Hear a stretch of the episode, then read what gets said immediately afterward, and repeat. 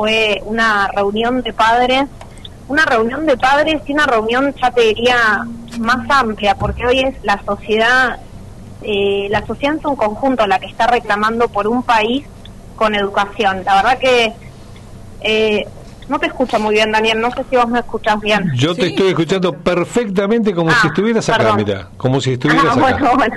¿Eh? Bueno, perdón. Así que quédate me corro un tranquila. poquito, tengo que mi celular. Ah, puede ser. Eh, Lucrecia, yo en el arranque hoy hablábamos con, con Sí. Alejandra y con Horacio y yo planteaba eh, que los padres hoy, en general, papá, mamá, son los verdaderos protagonistas en este momento.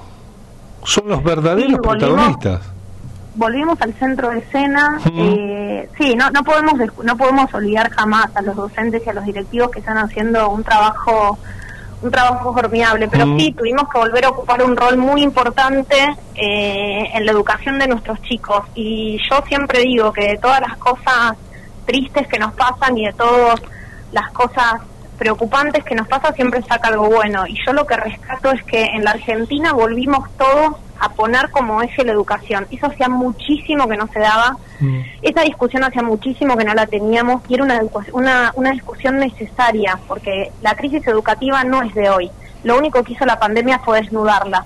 Entonces, que los padres nos involucráramos tanto y que la sociedad en su conjunto esté hoy reclamando por una bandera que es antigrieta, que es la educación, a mí me parece algo que puede ser transformador. Y la verdad que me quiero me quiero agarrar de eso bueno, que es volver a comprometernos con algo tan importante como que es el futuro de nuestros chicos y el futuro de nuestro país, porque sin educación sabemos que no hay futuro. Lucrecia, pero digo, en algún momento, ¿cómo te va? Buen día, Alejandra, te saluda. Buen día. Hola Alejandra, ¿cómo Hola, estás? bien. Bueno, vos decís, nos volvimos a involucrar. ¿Por, qué nos volvimos a involucrar? No estábamos involucrados antes. Me sumo porque soy mamá también, ¿eh? Te, te pregunto desde el lado de mamá.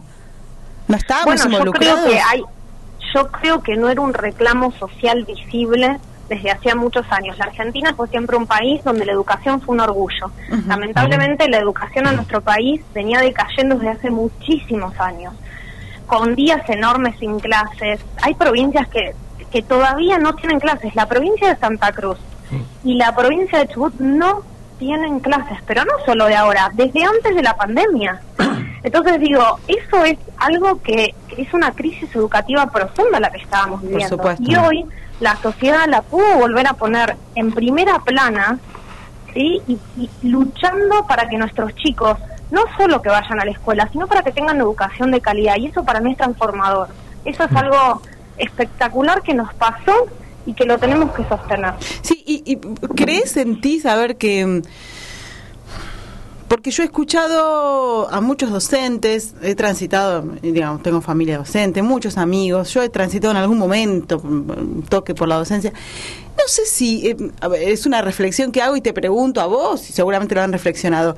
¿Hemos, como sociedad, hemos valorado de verdad la escuela pública, los docentes? Porque Sí, porque mm, no sé si, no lo sé, digo, eh, y ahí me, me lo pregunto, no lo sé si hemos valorado realmente la educación, eh, porque nos enojamos cuando hay paro sin pensar en por qué los docentes llegan a un paro, nos enojamos ante un montón de cosas. Ahora, em, ¿se, se debatió esto también cuando empezaron a, como a plantearse un montón de cosas, ustedes como papás? nosotros como papás, primero que hay papás que hace mucho que están acercándose a las escuelas para reclamar por la calidad educativa. Y hace mucho que hay muchos padres que se acercan a la escuela porque sus chicos de repente no tienen clases y nadie sabe por qué y no hay suplentes. Hace mucho que eso está pasando en minorías, pero hoy, ¿sabes qué es lo importante? ¿Qué? Que nos estamos dando cuenta que sin escuela y sin una buena calidad educativa no hay futuro. Mm. No podemos permitir no tener no tener clases y no tener escuelas. Por eso nosotros lo que pensamos es que la escuela tiene que ser lo último en cerrar y lo primero en abrir Mm. porque realmente es el lugar transformador y encima, dada la pandemia, lo que nosotros tenemos que saber es que tenemos que tomar decisiones en base a información y la información que tenemos hoy es que la escuela no es el lugar de contagio, la escuela es el lugar de detección de casos, o sea que encima colabora en este proceso de detectar y ayudar a bajar los números de esta curva que tanto nos está afectando en nuestro día a día como sociedad. Entonces, tenemos que agarrarnos de los datos para tomar buenas decisiones y siempre poniendo como prioridad la educación. Eh, y además, eh, yo comparto lo que vos decís, además digo que eh, la escuela, si no es presencial y es virtual, llega un momento que hay una gran desigualdad y esto hay que decirlo también, porque hay familias donde, por ejemplo, no hay una computadora o no hay un teléfono o hay uno solo, y son dos o tres chicos. No, estás hablando de un lugar donde ¿Eh? hay internet, hay otros que Hay lugares que no hay buena conectividad.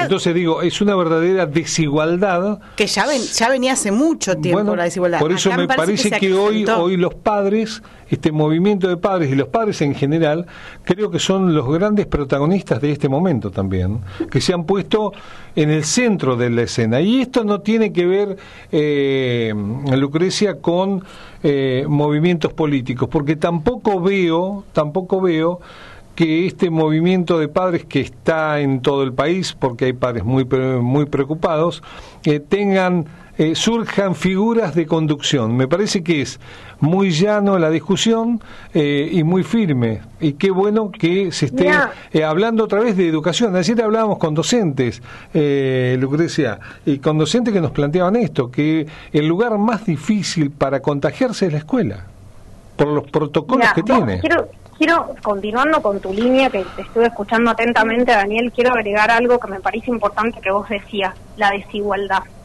Mm. Nosotros somos un país con más de 40% de pobres, mm. pero cuando uno desglosa esta pobreza, el 60% son los chicos. Entonces, el 60% de los chicos de nuestro país son pobres. ¿En qué cabeza se puede caber que no tenemos que ir por una educación mejor? ¿Cómo vamos a transformar eso sin educación? Eso, eso es imposible. Entonces, lo que nosotros tenemos que apuntar es no solo a tener clases presenciales, porque atenta contra esta desigualdad que vos decís, porque obviamente no es lo mismo un hogar, un hogar con recursos que un hogar sin recursos para el, para el acceso a la tecnología. Exacto. Pero además no es lo mismo un hogar, o sea, lo que una de las cosas que yo estoy reclamando y que queremos hablar con el ministro, que lamentablemente no podemos llegar a, contactarnos con él, ¿cuál fue el número de deserción escolar en la provincia de La Pampa?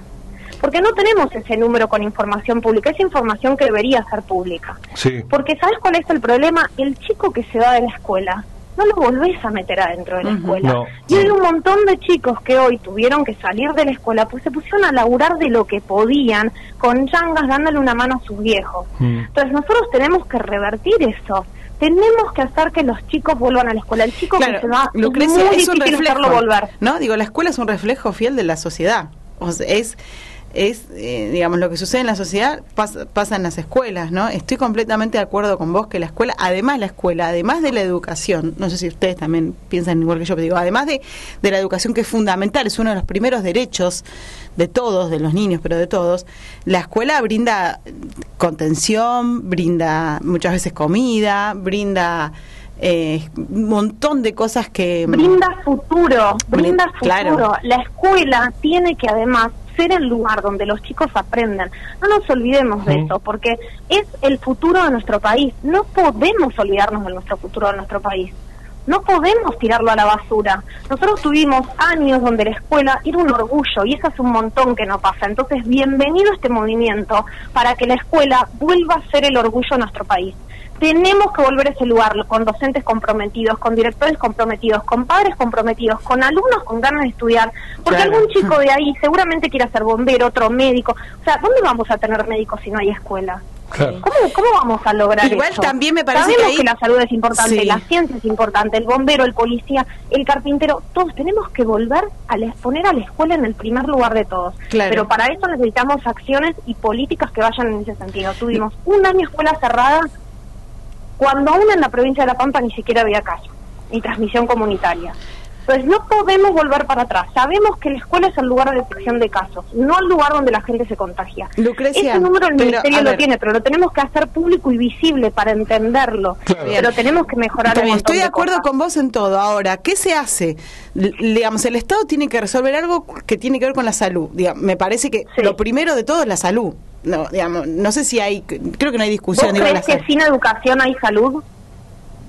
No, pero yo no quiero que se muera la gente ahora. No quiero que mi ah, hija contagie a mi papá y se muera. Pero vos crees que tu hija yendo al colegio se contagia. No. El lugar de contagio no es la escuela. Entonces, apuntemos, discutamos con claridad y con datos. el lugar de contagio no es la escuela. Está Entonces, bien. si el lugar de contagio no es la escuela, ¿por qué vamos a cerrar la escuela?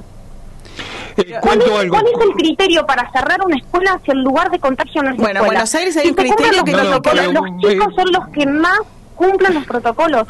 Es un orgullo ver a los chicos cómo cumplen los protocolos. Los chicos y los docentes. Realmente. Los chicos y los Y docentes. los dos, no, los docentes están haciendo el verdad- lomo que están poniendo los docentes. Y te voy a decir algo. Hay un sistema de aislamiento hoy que es muy, muy difícil de, de, de empezar a plantear. O sea, es difícil plantear. Nosotros hemos tratado de, de charlar con, los, con el Ministerio de Educación, no lo hemos logrado. Pero el sistema de aislamiento que hay hoy atenta contra la presencialidad. Los, los docentes del colegio secundario van a la escuela y al otro día son aislados y vuelven a la escuela y vuelven a ser aislados porque ante un caso positivo en una burbuja donde se cumplen protocolos, donde el docente está 50 minutos, con distancia, con más de dos metros, con barbijo, con máscara, es aislado, entra y es aislado, entonces no hay clases.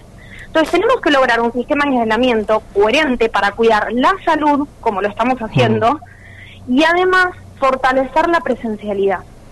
Entonces, discutamos con datos.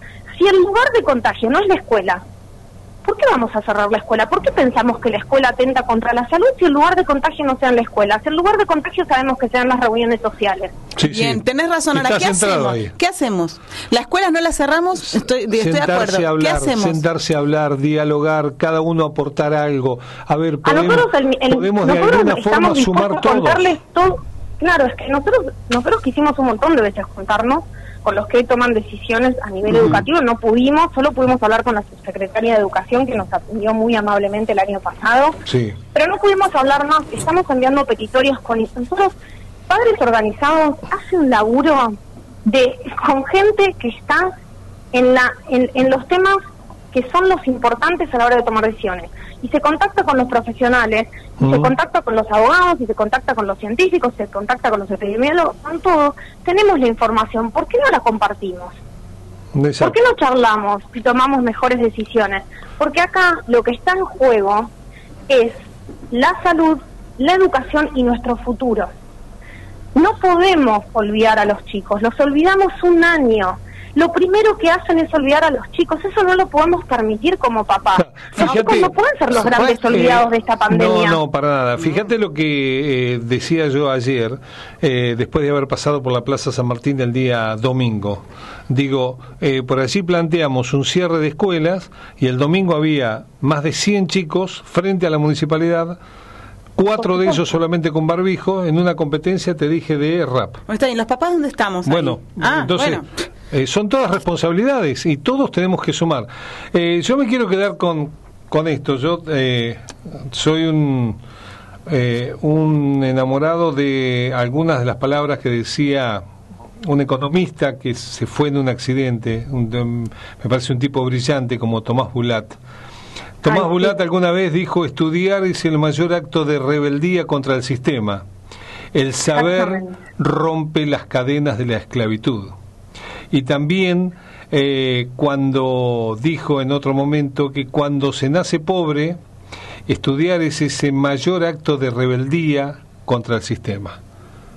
Me parece que ha graficado en, en estas frases, que para mí son frases hermosas, lo que tiene que ver la educación en nuestro país. Eh, Lucrecia, muchas gracias. Gracias por tu tiempo, como siempre. ¿eh? Y seguimos escuchando Daniel. voces de muchos protagonistas. Da- muchas gracias por tu espacio y gracias por siempre dejarnos eh, charlar de esto para volver a poner la educación en el tope de nuestras prioridades como sociedad. Te lo agradecemos un montón. ¿Qué es lo que realmente queremos? Que todos nos escuchemos, ¿eh? que todos nos escuchemos, porque no puede ser esto de ellos, nosotros, nosotros, ellos. Creo que todos tenemos que estar a un- sentados a una mesa y aportar cada uno desde su lugar. Estoy convencido de eso. Gracias, Lucrecia.